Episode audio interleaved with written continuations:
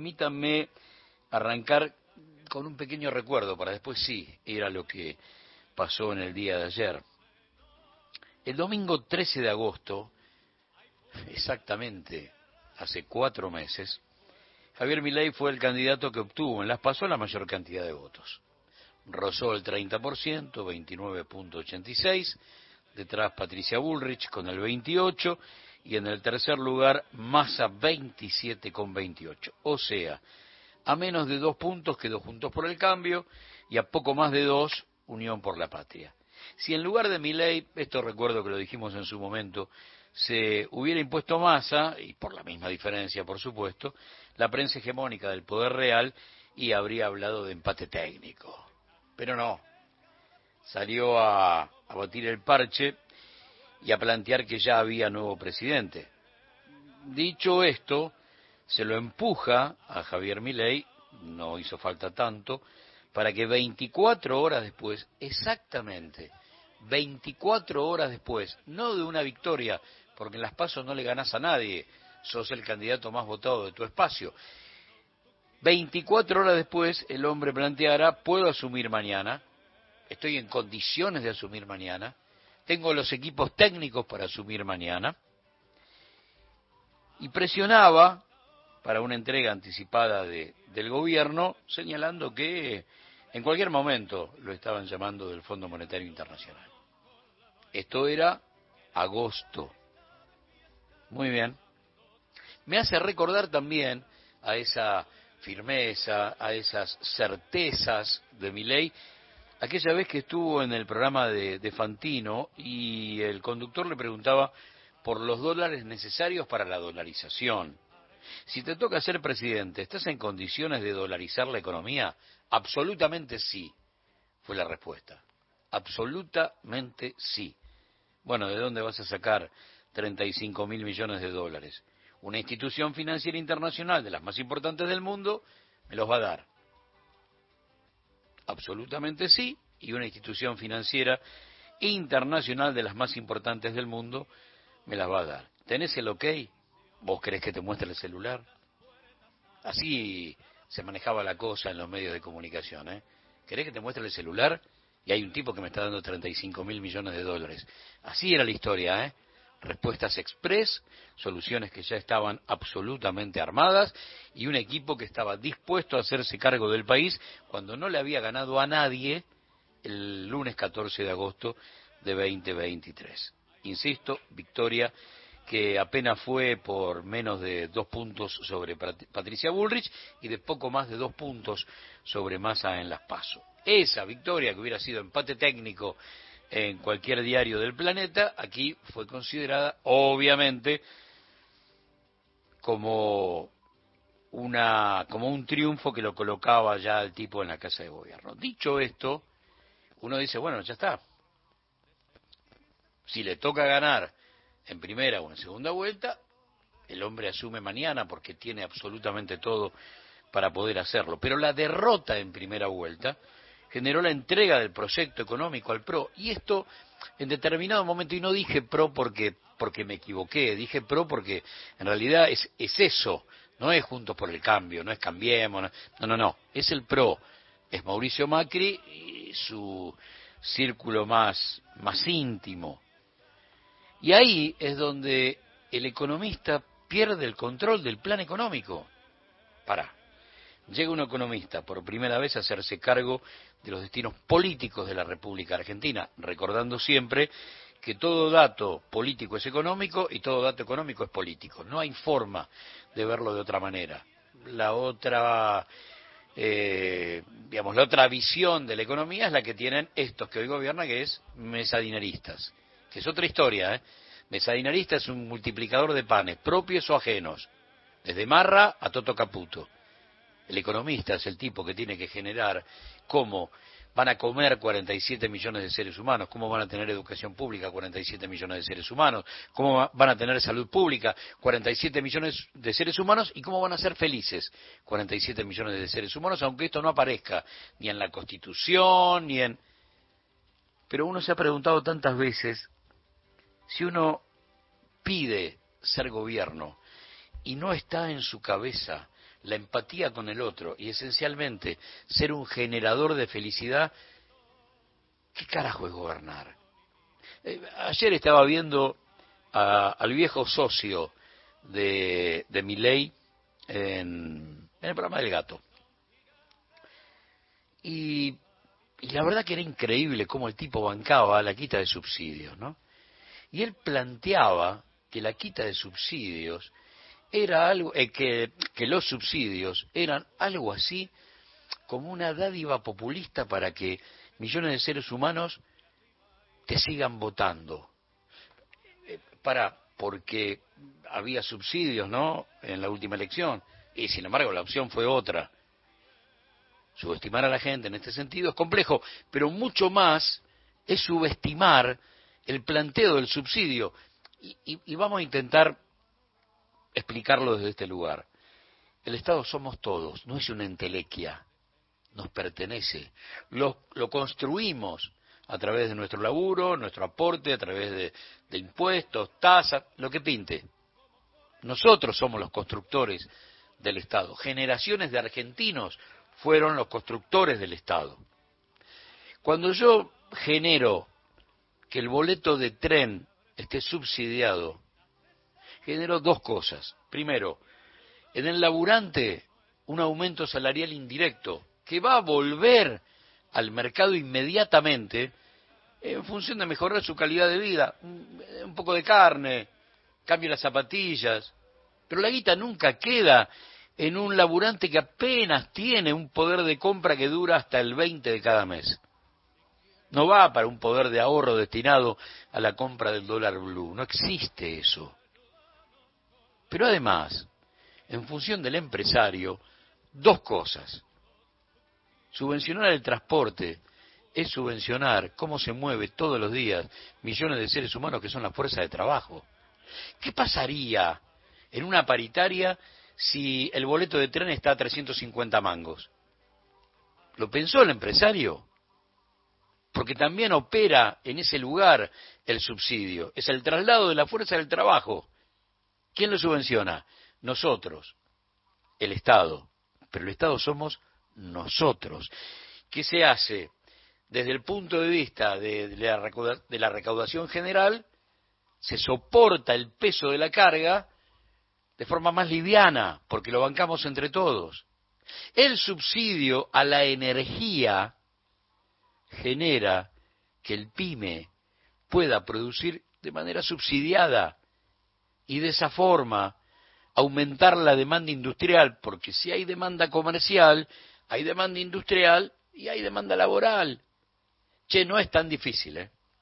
No es tan difícil. Ahora, si yo entiendo que todo lo que tenga que ver con mi gente, y vuelvo a decir, si yo no opero para generar, mejorar la calidad de vida o, o traer, qué sé yo, retazos de felicidad a la vida de millones de seres humanos, ¿qué carajo es gobernar? Si cada cosa que hacemos en función del pueblo es dádiva, y la verdad que vamos a la casa, pero alguien nos está contando que gobernar es otra cosa. Es el sufrimiento de la chique, del ajuste, es el padecimiento permanente. No, disculpen, pero hay un montón de momentos de la historia argentina que marcan que gobernar fue otra cosa. Muy, muy simple. Pero la diferencia de dos palabritas, hemos dicho tantas veces, lo habrás escuchado hasta el cansancio, la diferencia entre lo que significa el costo y la inversión es enorme. Y estos tipos ven en cada, en cada medida de gobierno un costo. No somos inversión.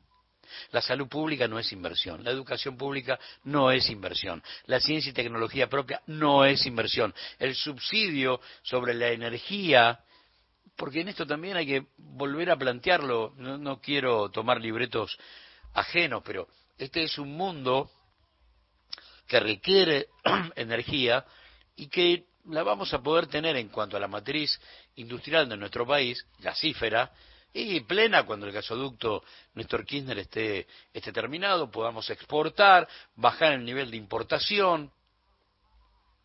¿Por qué te decía recién que, bueno, lo charlábamos fuera de micrófono, no, no lo estaba diciendo al aire, que seguro lo que se va a presentar hoy es un, plan loco destinado a una quita de subsidio en las tarifas del 300%. Esto es lo que hoy seguramente se va a escuchar a las 5 de la tarde. Ahora, se prevé que con la devaluación se, se sextuplique el costo de la energía en función de cómo estamos importando gas para que nuestra eh, industria nacional no se paralice. ¿Es cierto eso? Y uno espera que no sabiendo que va a suceder. Pero es la tormenta perfecta. ¿eh?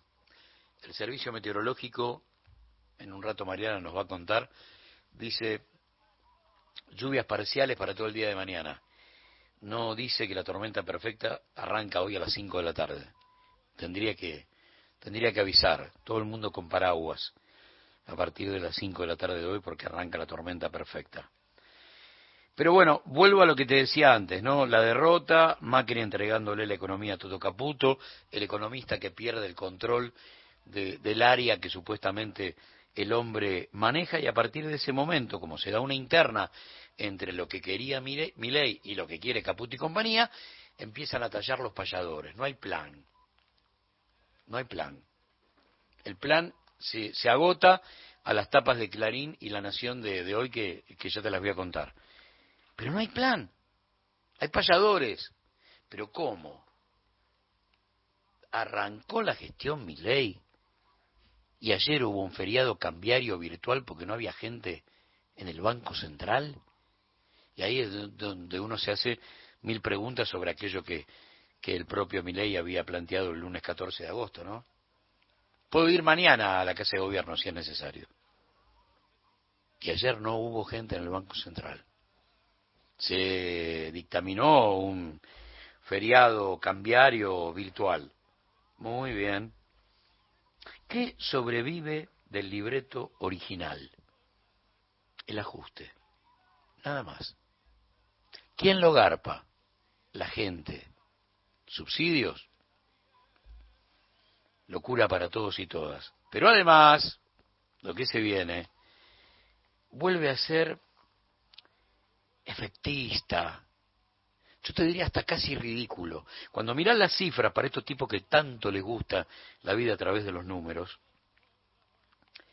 es increíble que te hagan creer una vez más que si yo termino con la planta del Estado, ya está.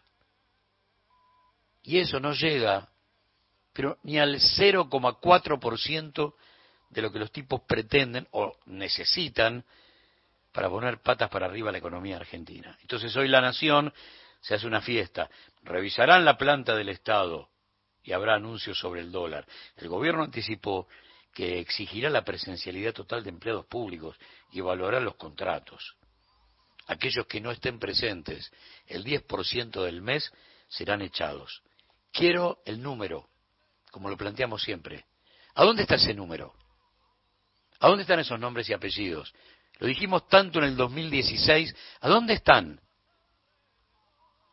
Con el menemismo plantearon esto y terminaron echando a 300.000 que iban todos los días. No ese es el problema. El tema es cómo me saco de encima a esos empleados estatales para yo entregarle al fondo lo que el fondo me está pidiendo en función de 45 mil millones de dólares tomados en agosto de 2018.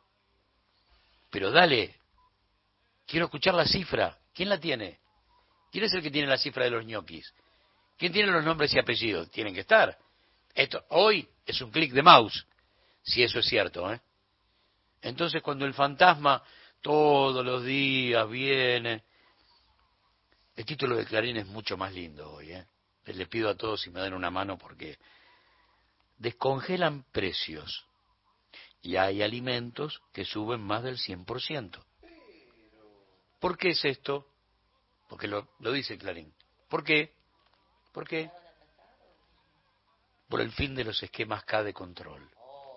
No, no, pará, pará, esto, esto es joda. Esto es joda. Eh, esto es lo mismo que yo te diga, en cualquier playa del verano 2024 el nuevo gobierno retiró a, a los guardavidas. Y entonces se ahogaron 30 tipos. Y el título es, se ahogaron 30 porque sacaron los controles K que había en las playas. esto, esto es... No, por favor.